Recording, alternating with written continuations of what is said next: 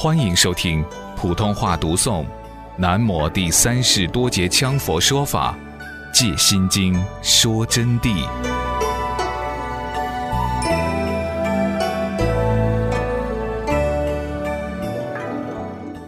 因此啊，这个道理说明了，不管你是谁，无缘的就不能度的，有缘的才能度。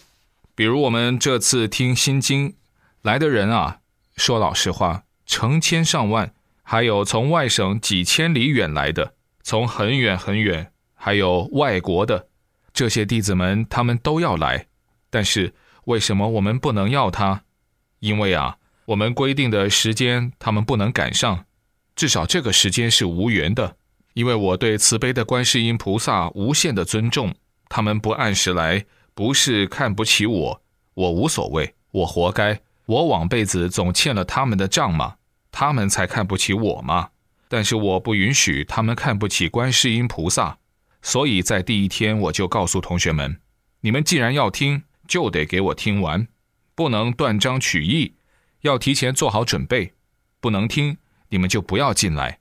以后可以听录音，但是看来现在同学们非常守纪律，知道重法，就证明与此法的缘法甚近甚亲。这是我非常高兴的，为你们高兴。我们在学佛法当中啊，一定要知道佛菩萨的心是平等境界，尤其是佛的境界。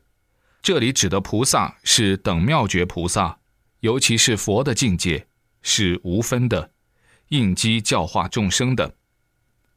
又指佛所证之位乃正确无错之位，故为正等。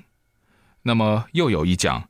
佛所证的位置是正确，没有错误的位置，没有偏斜的，所以称为正等。等者即等位也，而佛所证之理为平等一项之理。等呢，就是等位的意思，具体译成位置，称为等位。佛所证的这个理呢，是平等，是一项的理，就是说不是两项的，没有多项。而是一种圆满境界，无分，故真谛中无多成之力，唯一成之道。诸佛菩萨正道的理，在真理之中，就没有什么很多成的位置，就只有一成的道理。此即是归元无二路，方便有多门事也。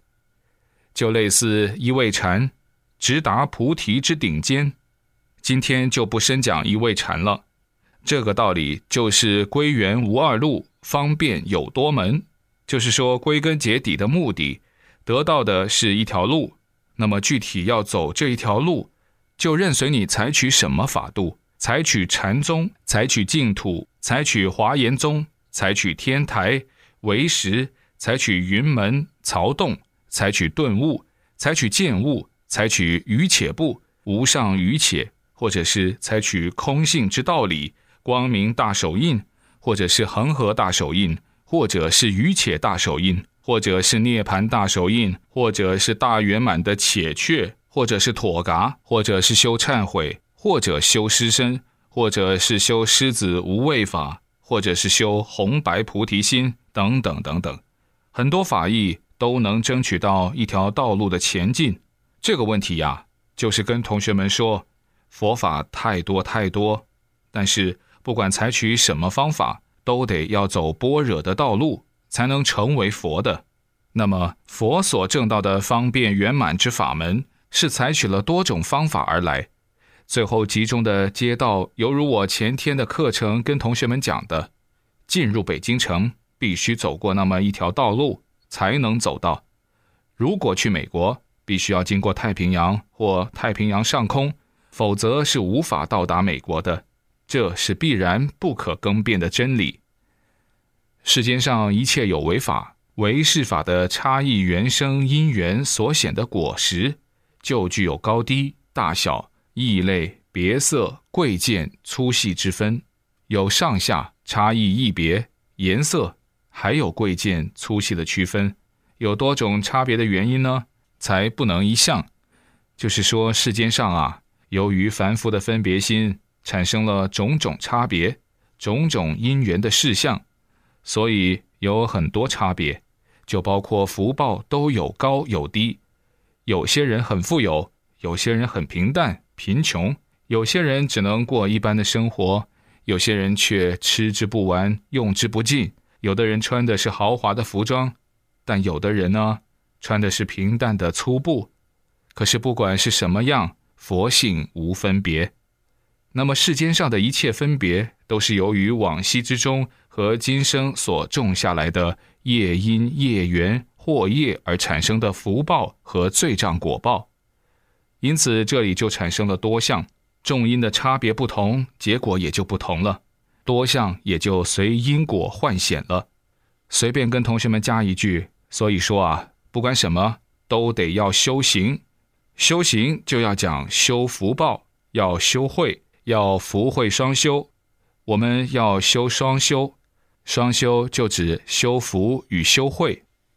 修慧就是修我们的智慧，以定彻照般若，以般若而圆满定境的成熟，达到无相佛的境界吧。那么修福报就是要修荣华富贵，修得来有钱、有地位、有声望、有好的身体，乃至返老回春。这是修行重要的资粮啊，在这种基础上才能安下心来学佛法嘛。不是说学佛的人就要当个穷光蛋才能成就。所以说我这个上师啊，给大家讲佛法与以前的祖师是有差距的。以前的祖师动辄就说，我们学佛法要成就，就要吃得苦，就得要穷，要穷得来没有办法，在穷当中。吃苦当中，生病当中，忍受磨难当中，你才能了脱生死。所以佛教讲究不求人天福报。其实这种说法有些不全对，不太正确。当然，苦行是一种，但是关键的是修因地、修行为、修心境，不在于贫富的关系，而在于我们的行为怎么样端正，怎么样依佛的教义去进取。才能真正的成就，真正的了脱。